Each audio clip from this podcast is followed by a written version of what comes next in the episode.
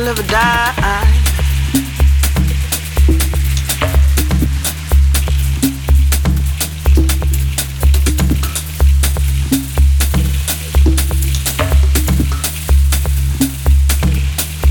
There's nothing I can change.